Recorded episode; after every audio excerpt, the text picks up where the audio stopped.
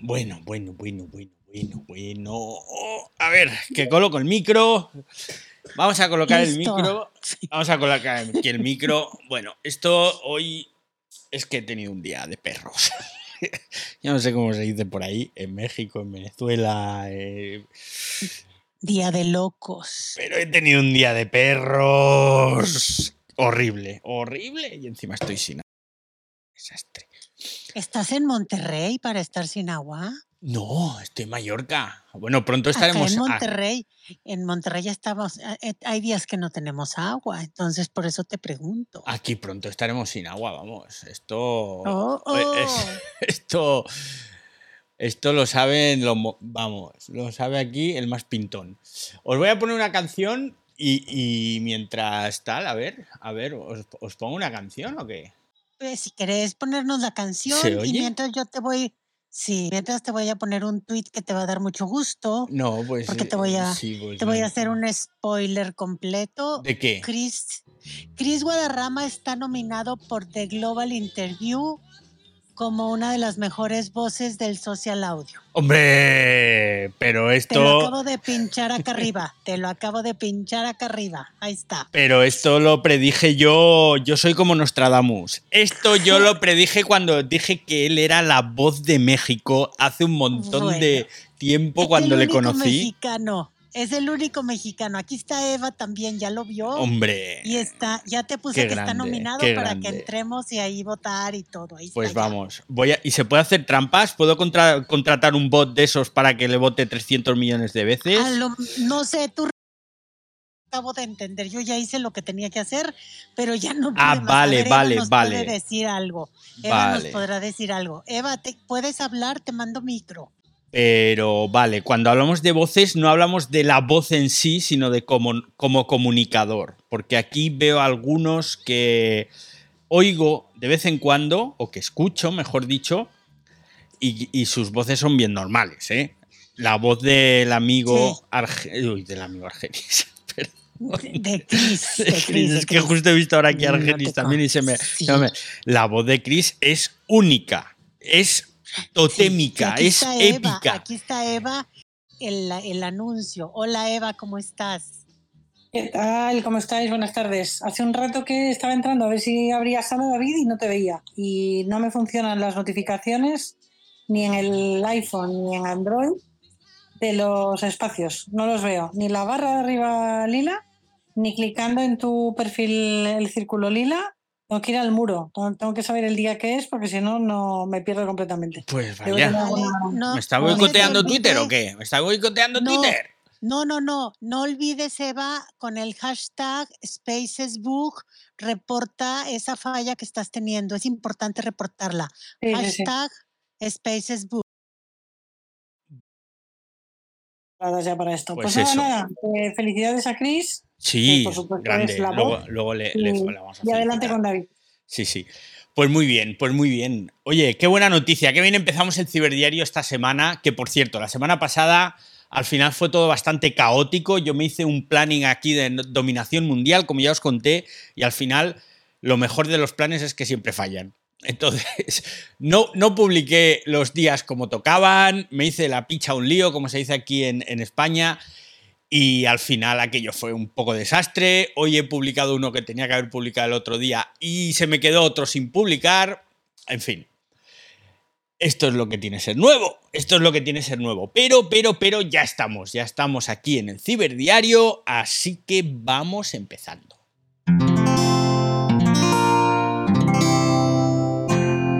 Wanda, la red de podcast independientes en español.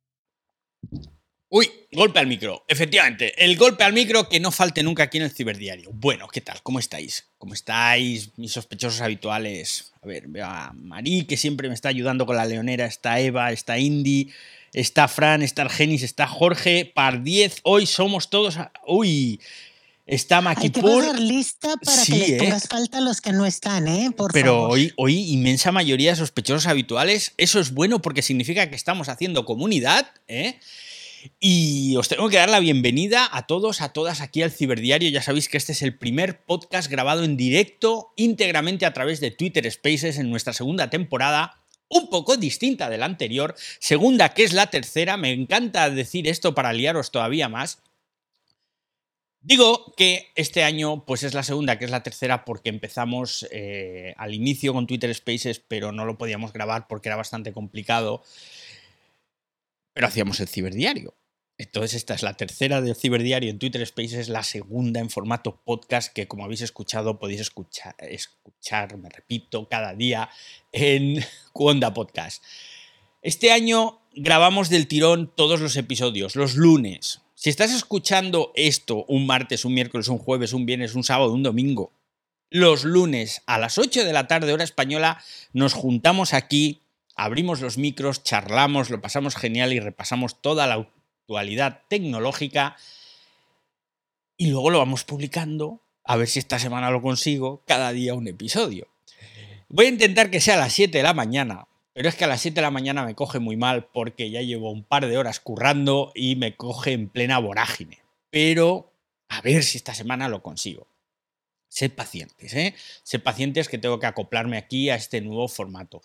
Otra cosa que descubrimos la semana pasada en este nuevo formato de grabación y luego publicación por capítulos, vamos a decir. Los episodios se alargaron un montón. Eva me decía en un mensaje, me decía, joder, sí, sí, porque yo quería hacer episodios de 10-15 minutos y ella se partía de risa y me decía, pero si tú no sabes ser breve, y es verdad, tengo un gravísimo problema de incontinencia verbal, soy incapaz de estar callado y nos salieron de entre 25 y 45 minutos de media, eh, perdón, entre 25 y 35 minutos de media los episodios de la semana pasada, el del miércoles hablando de Apple una hora. Así que esta semana vamos a ver, ya me estoy alargando con la introducción y va a ser que no, al menos en el principio. Pero bueno, pero bueno. Os quiero hablar, os quiero hablar de una cosa que está pasando en España y que válgame Dios, espero que no os pase en el resto de Latinoamérica, queridos amigos. Os voy a hablar del bono cultural. ¿Qué es esto del bono cultural? Bueno, el bono cultural es una cosa que el gobierno de España ha puesto en marcha para los jóvenes a los que les van a dar 400 euros para que gasten en cosas culturales, como bien dice el nombre. Entonces es como una especie de monedero virtual. Es para personas, y esto es lo interesante, esto es lo interesante, es para personas nacidas durante el año 2004. Entonces, cuando yo me enteré de esto del bono cultural, me puse así y dije, contras, digo, yo conozco a alguien que nació en el año 2004 se lo voy a decir. Con lo cual, digo, bueno, tendrás que hacer unas gestiones y demás con la administración y durante los 12 meses siguientes a que te concedan el bono, pues podrás gastar esos 400 euritos. ¿Y en qué los puedes gastar? Pues 200 euros para entradas y abonos culturales, 100 euros para comprar libros, pues para comprar eh, discos, discos, en fin, videojuegos, cómics, ¿no? Y luego hay, hay una cosa interesante, hasta 100 euros en consumo digital o en línea, es decir, suscripciones a Netflix y compañía. Con lo cual, de los 400 euros del bono cultural, que es una buena medida, esto es una medida buena e inteligente a medias, ahora os digo por qué, porque son medidas que están pensadas para reactivar la economía, no solo la de los chavales, ¿eh? sino también las de las empresas grandes y pequeñas que se adhieran a una campaña como esta, ¿no? Pues estoy hablando de cines, de librerías, de tiendas de cómics, de videojuegos, de kioscos, de revistas, que dices, oye, pues oye, vamos a impulsar esto, museos también. Venga, pues vamos a impulsar esto. Pero claro, ya de los 400, una cuarta parte la estás quitando porque esos 100 euros de consumo digital o en línea ya sabemos que se van a ir a suscripciones para el Disney Plus, para el Netflix, para el PlayStation Plus, etcétera, etcétera. Con lo cual, los comercios de aquí patrios no ven un céntimo de esos 100 pavos, ¿no? Y luego, claro, eh, los otros 100 euros para la adquisición de libros, publicaciones, discos y tal, pues ya sabemos que se van a ir a Amazon directamente porque ahí es donde se van a comprar los videojuegos y tal.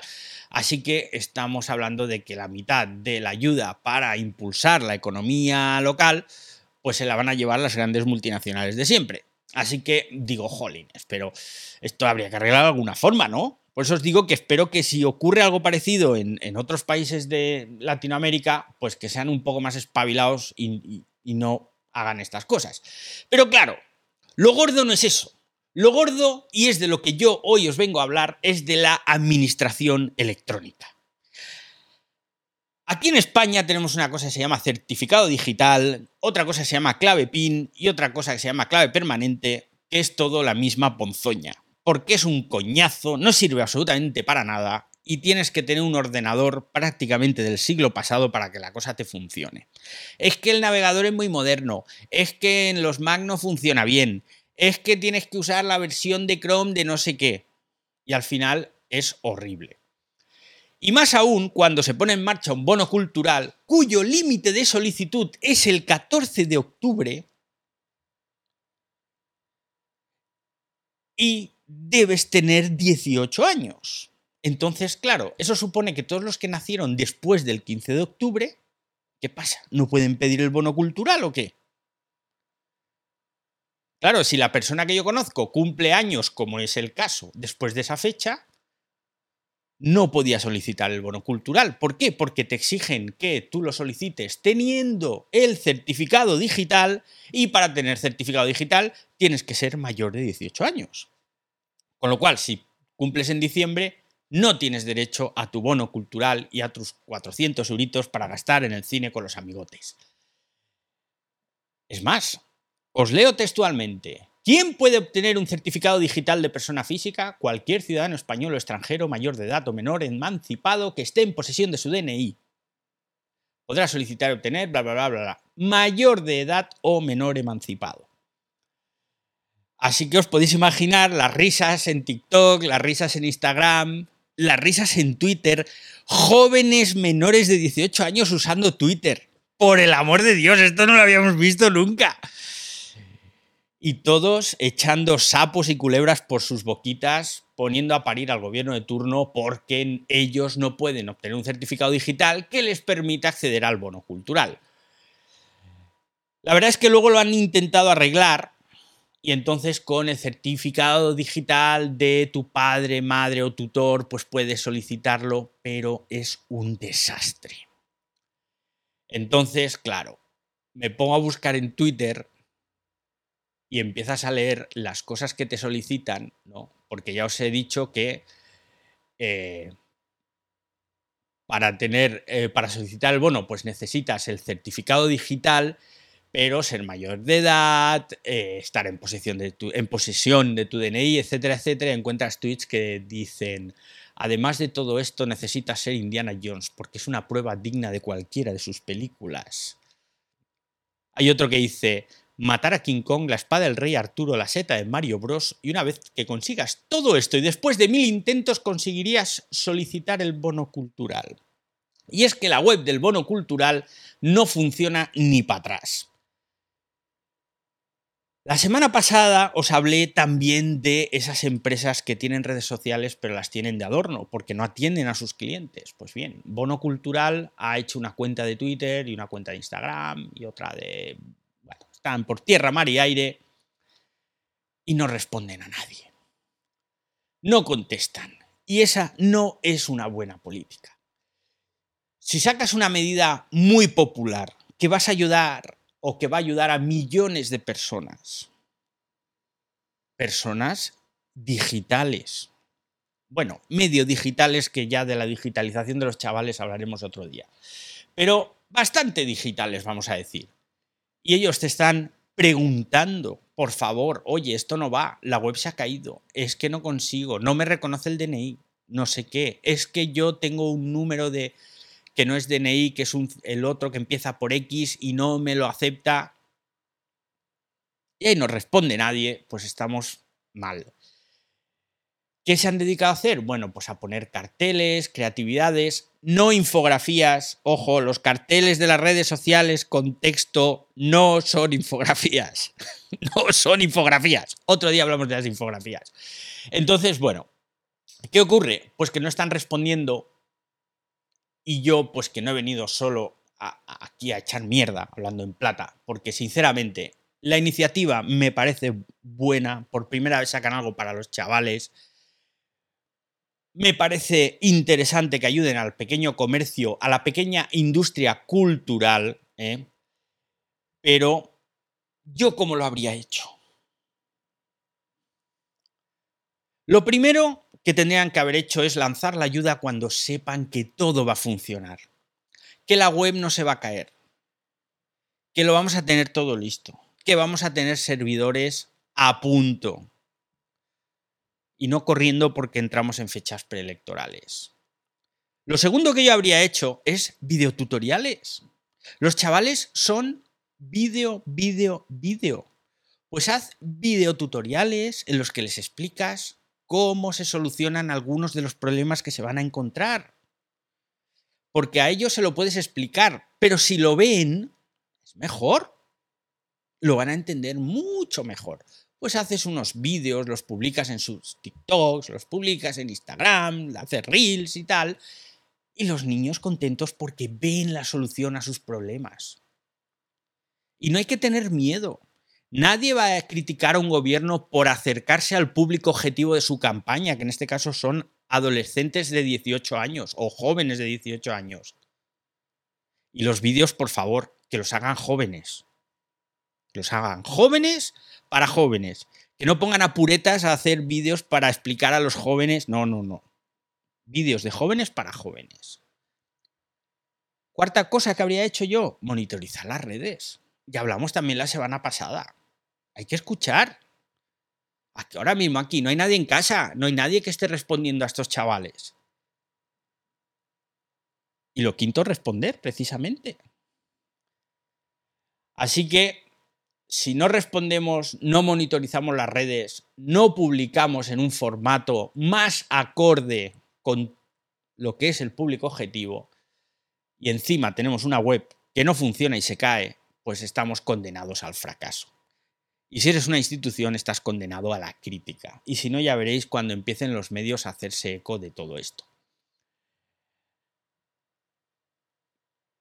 Si tenéis una empresa o trabajáis en una empresa en la que puede estar ocurriendo algo parecido, decidle a vuestro jefe, ojito, que nos van a criticar y esto no lo podemos hacer. Es mejor no tener redes o tener solo esas redes que puedes gestionar que no intentar abarcarlo todo y no dar buena cuenta. Yo no sé qué os parece el tema este del bono cultural, si en vuestros países lo hay, si no lo hay. Pues, ¿qué te puedo decir? En México les dan una ayuda a los jóvenes que me reservo mi opinión, porque es algo que está dando este gobierno sin ton ni son, y la verdad está mal acomodado, mal otorgado, es un relajo. Entonces, mejor no digo nada. Bueno, pues sí, sí. Mejor no digas nada, no vaya a ser que luego nos critiquen por hablar de política. No, a verte, tú no me dejas hablar de política, eres un, eres un censurador. Soy un censurador, censurador a raíz. Hola, soy censuradora Martínez. Lo tengo ahí grabado, tengo ahí grabado el mensaje de, la tía Conchita. Es genial, la tía Conchita es única.